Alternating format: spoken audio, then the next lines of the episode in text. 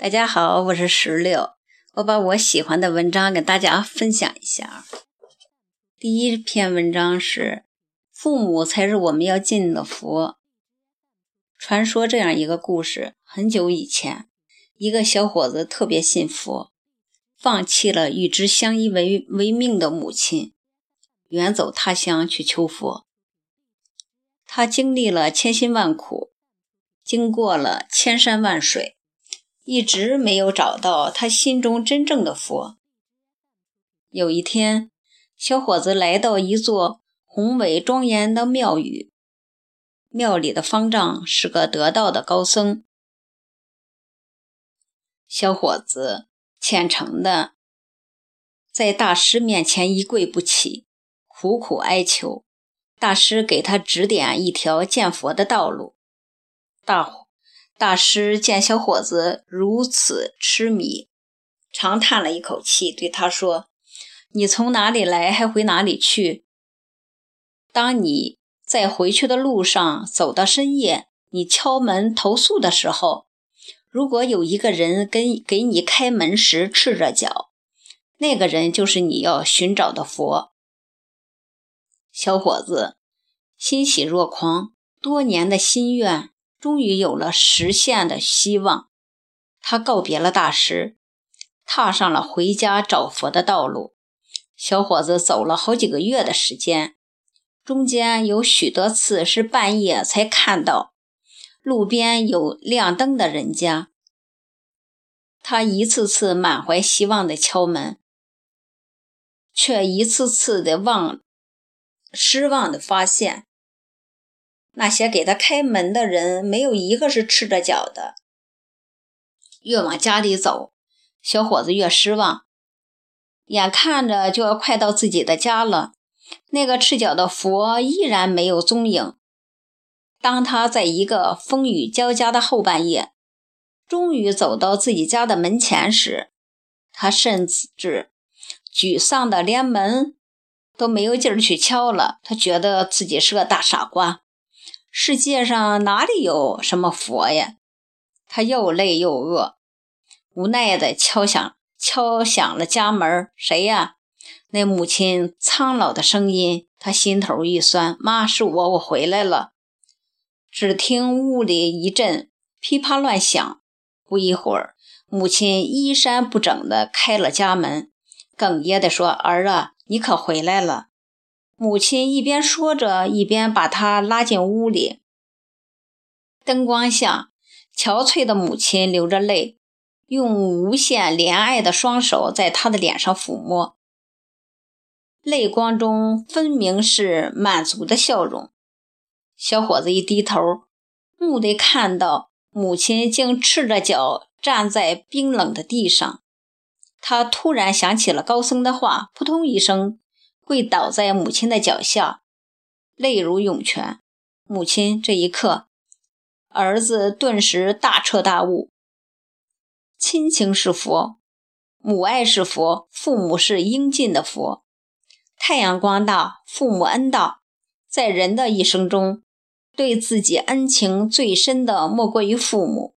是父母给予了我们生命，是父母辛勤的养育着我们。我们的成长凝结着父母的心血，我们能长大成人，离不开父母的悉心关怀、百般爱护。在父母的眼里，儿女永远是个小孩子。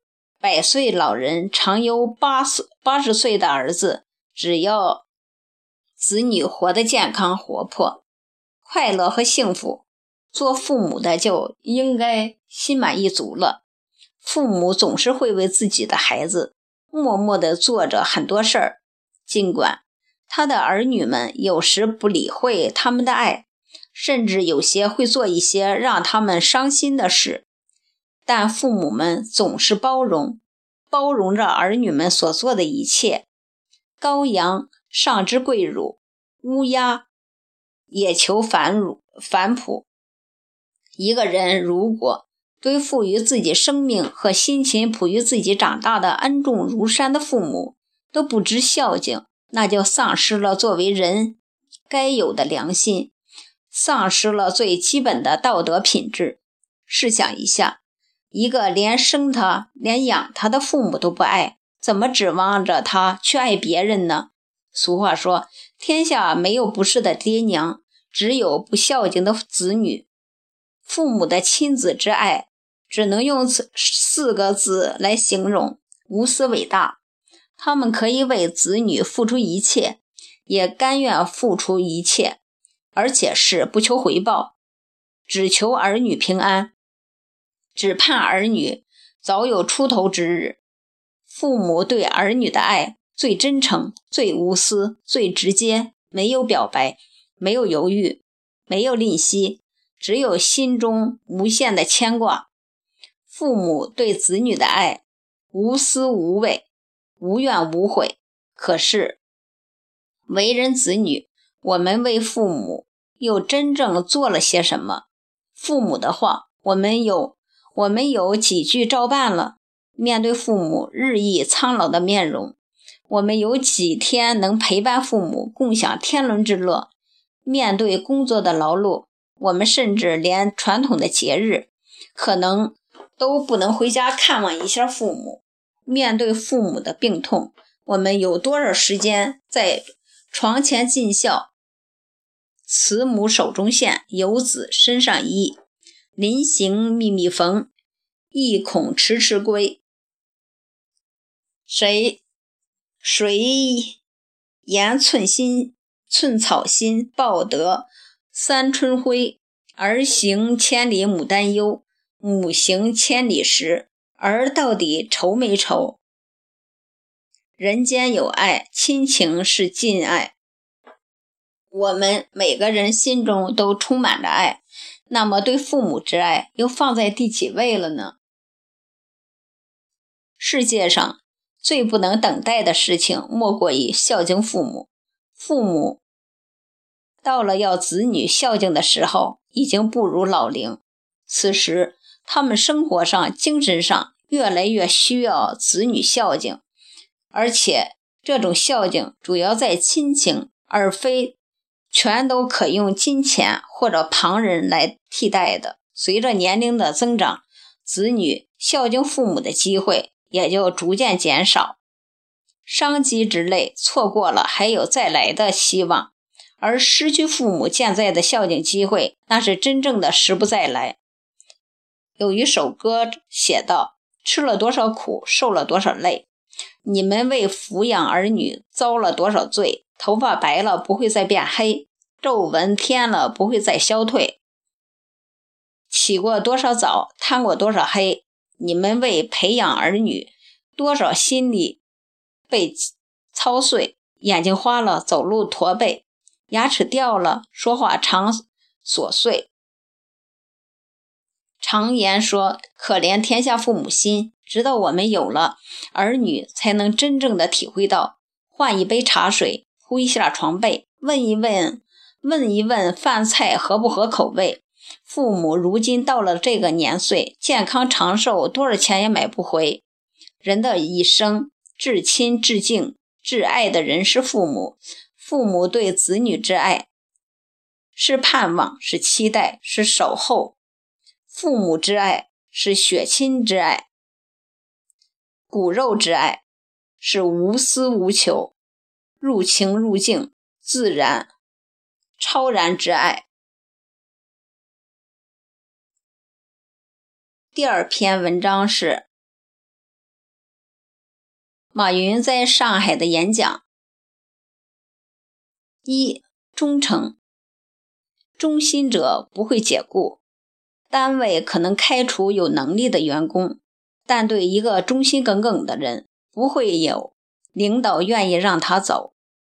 他会为单位这个铁打营盘中最长久的战士，而且是最有发展前景的员工，站在老板的立场上思考问题，与上级分享你的想法，时刻维护公司的利益，琢磨为公司赚钱。在外界引诱面前经得起考验。二、敬业，每天比老板多做一个小时。随着社会进步，人们的知识背景越来越走通，学历、文凭已不再是公司挑选员工的首要条件。很多公司考察员工的第一件事就是敬业，其次才是专业水平。工作的目的不仅仅在于报酬，提供超出报酬的服务与努力，乐意为工作做出个人牺牲，模糊上下班概念，完成工作再谈休息，重视工作中的每一个细节。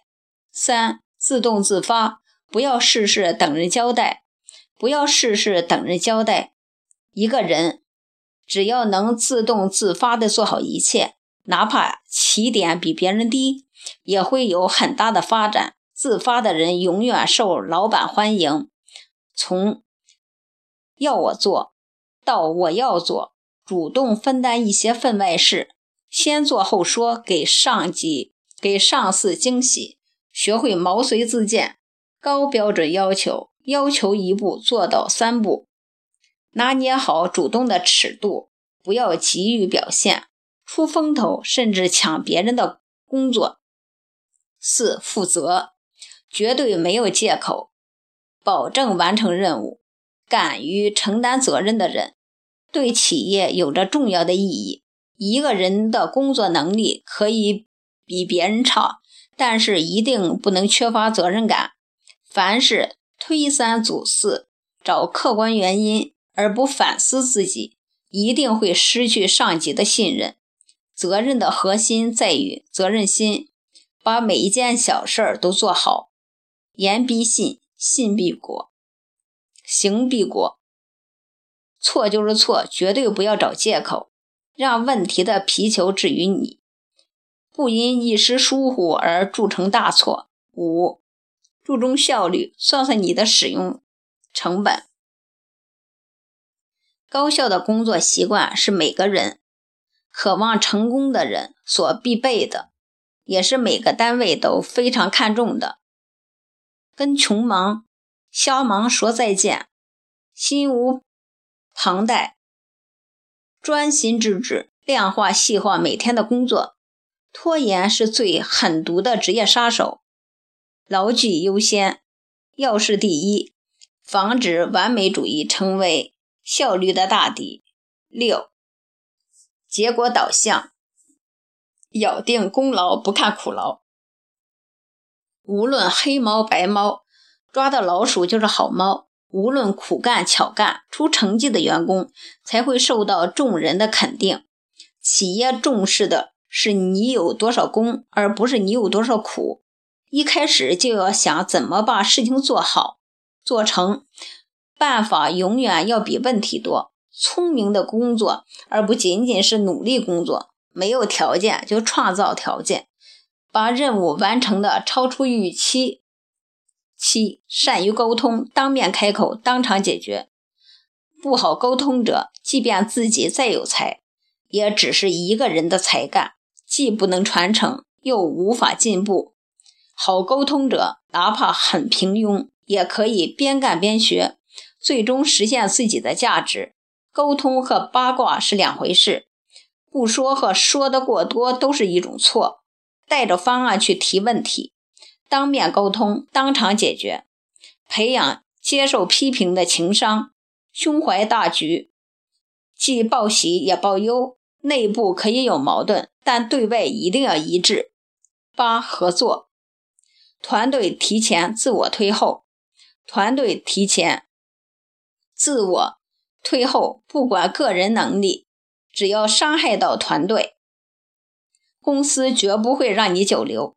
不要认为缺了你一个，团队就无法运转。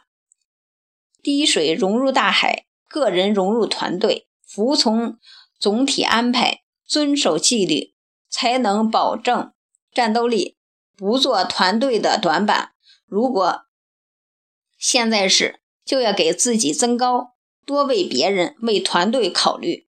九，积极进取，永远跟上企业的步伐；个人永远要跟上企业的步伐，企业永远要跟上市场的步伐。无论是职场还是市场，无论是个人还是企业，参与者都不希望被淘汰，为此就一定要前进。停就意味着放弃，意味着出，意味着出局。以空杯心态去学习，去吸取，不要总生气，而要争气。不要一年经验要重复十年，挤时间给自己增高充电，发展自己的比较优势，挑战自我，未雨绸缪。低调。十低调，才高不必自傲，才高不必自傲。不要以为自己不说不宣扬，别人就看不到你的功劳。所以别在同事面前炫耀，不要邀功请赏，克服大材小用的心理，不要摆架子耍资格。凡是人，起且须敬，必须做到名副其实。要配得上自己的位置，成绩只是开始，荣誉当作动力。十一，节约，别把老板的钱不当钱。节约不是抠门，而是美德。不要把公司的钱不当钱，公司锅里的有，员工碗里才有。同样，锅里多，碗里也自然就多。而掌勺的恰恰就是你自己。报销账目一定要诚信，不耍小聪明，不贪小便宜。不浪费公司的资源，哪怕是一张纸，珍惜工作的每一分钟时间，每付出成本都要力争最大的收益。记住，省下的就是利润。十二，感恩，想想是谁成就了今天的你？为什么我们能允许自己的过失，却对他人、对公司有那么多的抱怨？越有才华的人，也需要别人给你做事的机会。也需要他人对你或大或小的帮助。你现在的幸福不是你一个人就能成就的。老板给了你饭碗，工作给了你不仅是报酬，还有学习成长的机会。同事给了你工作中的配合，客户帮你创造了业绩，对手让你看到距离和发展的空间，批评者让你不断完善自我。职业素养的高低。品格的优劣对人一生的成就有更大的影响。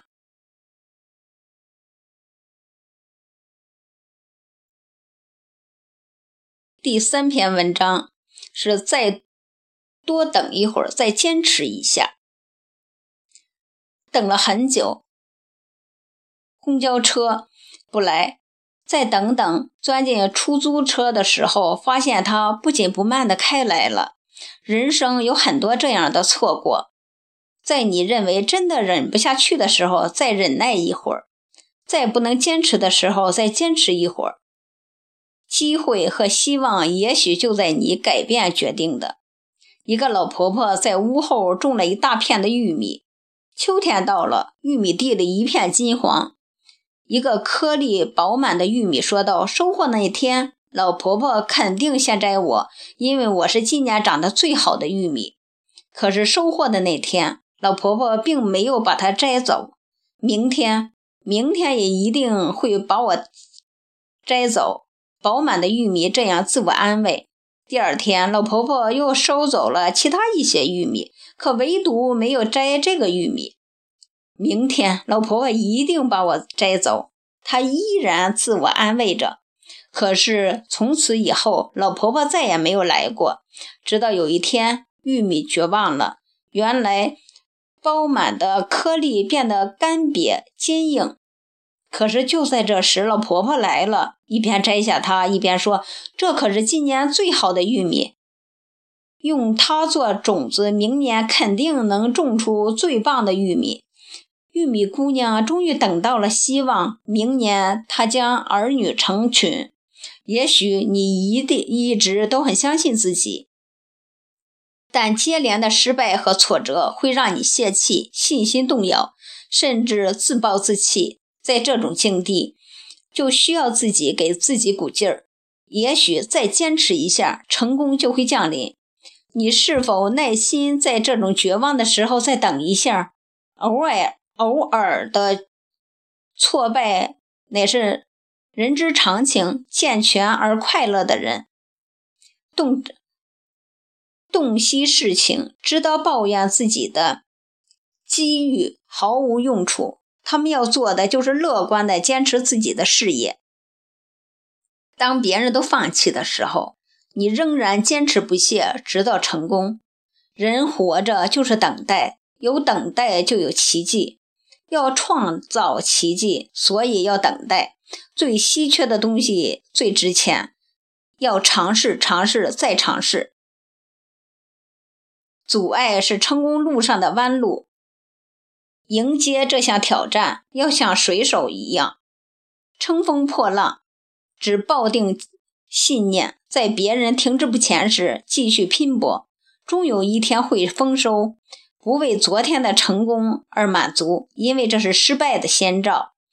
要忘却昨天的一切是好是坏，都让它随风而去。只要一息尚存，就要坚持到底。成功的秘诀就是坚持不懈。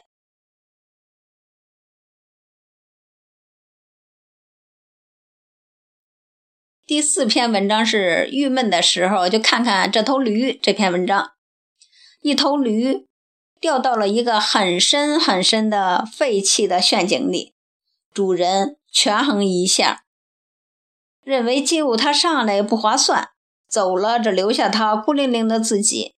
每天还有人往陷阱里面倒垃圾，驴很生气，自己真倒霉，掉到了陷阱里。主人不要它了，就连死也不让它死的舒服点儿。每天还有那么多的垃圾在它旁边。可是有一天，他的思维发生了转变，他决定改变他的人生态度。他每天都把垃圾踩到自己的脚下，而不是被垃圾所淹没，并从垃圾中找些残羹来维持自己的体能。终于有一天，垃圾成为他的垫脚石，使他重新回到了地面上。对过去不悔，对现在不烦，对未来不忧，不抱怨，是获得幸福生活的秘密所在。现实有太多的不如意，就算生活给你的是垃圾，你同样能把它踩到脚底下，登上成功之巅。这个世界。只在乎你是否在到达一定的高度，而不在乎你是踩在巨人的肩膀上上去的，还是踩在垃圾上去的。而事实上，踩在垃圾上去的人更值得尊重。人生没有失败。看驴生豪迈，不过从头再来。人生不过如此。只有什么值得让你去悲伤的事？你就当它是踩在脚下的垃圾好了，让它成为你人生成功的垫脚石。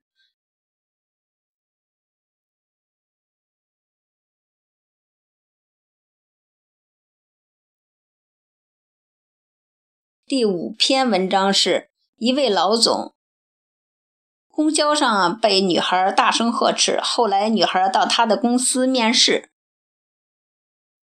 他是一家上市公司的老总，腰缠万贯。有一天，他突发奇想，想体验一下普通老百姓的生活。他上了公交车，投了币，找到一个靠窗户的座位坐坐了下来。他好奇地打量着身边的人。他前面是个怀孕的妇女，他身后是个上了年纪的老人。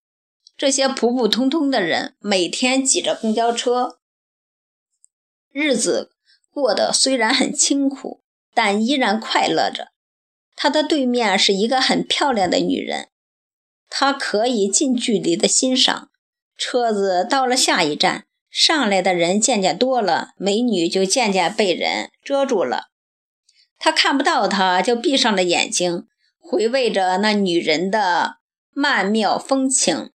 突然有个尖利的声音向他砸来：“你就不能给让个座啊？一个大男人一点都不绅士。”他睁开眼睛，看到一个妇女抱着一个婴儿站在他前面，而那个发出尖声、尖声音的丑女人继续对他发愣地吼道：“瞅什么瞅？说你呢！”全车的人都朝他这里望过去，他的脸唰一下霞光万丈。他赶紧站了起来，把座位让给那个抱孩子的妇女。在下一站，他狼狈地逃下了车。他万万没想到自己会出这么大的丑。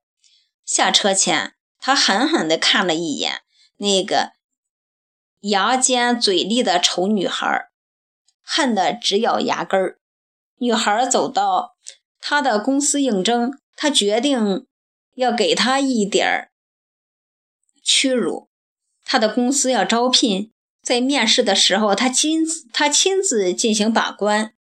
他见到了一个面熟的人，是他那个让他出丑的女孩，不是冤家不聚头。他在心里暗暗得意，终于有报复他的机会了。女孩也认出了他。神情顿时紧张起来，额头上沁出了汗水。他对他说：“你把我们每个人的皮鞋都擦一遍，你就可以被录用了。”他站在那里犹豫了很久。家里的经济已经全线告急，他太需要这份工作了。尽管自己有学历，也有能力，但因为长得丑，很多公司都被他拒之门外。现在机会就摆在他面前。只要他放下自尊，为他们擦一次皮鞋，可是他又怎么可以用自己的尊严去交换呀？他在心里断定这个倔强的女孩不会屈尊的，继续挑衅，继续挑衅一般的催促着他。没想到他竟然同意了。他拿起鞋刷子，蹲下来开始替这些考官们擦鞋。他得意地想：“你不是厉害吗？怎么没动静了？轮到他了。”他还故意翘起二郎腿，没想到女孩突然，他觉得自己有些过分了。女孩在车上虽然伤害了他，但本质上却是为了做好事儿呢。他向下属要来他的档案，他的笔试成绩第一，遥遥领先于后面的人。从各方面来讲，女孩都是出色的。再说，自己也总不能在众人面前食言吧。于是，在他给几个考官擦完鞋子后，他当众宣布他被录用了。他并没有显得过于兴奋，只是微微地向考官们道了声谢谢，然后一字一顿地说：“算上您，我一共擦了五双鞋子，每双两块钱，请您付给我十元钱，然后我才可以来上班。”他无论如何也没想到女孩会这样说，但他的宣传，但他的宣布决定也不好再更改。他只好，他只好很不情愿地给了他十元钱。更让他意想不到的是，女孩拿着十元钱走到公司门口一个捡垃圾的老人身边，把十元钱送给了老人。有一些灵魂注定是高贵的。不管命运将他拿捏得如何卑微，就像这个女孩，虽然她的尊严受到了伤害，但她却给她找到了一个高贵的出口。从此，他对这个丑女孩刮目相看。事实上，女孩在日后的工作中表现得非常出色，业绩出众，替她完成了许多貌似无法完成的任务。有一天，他忍不住问：“当初我那样难为你，你的心里有没有怨念？”女孩却答非所问：“我弯下了腰，只为了换一个可以昂起头的机会。”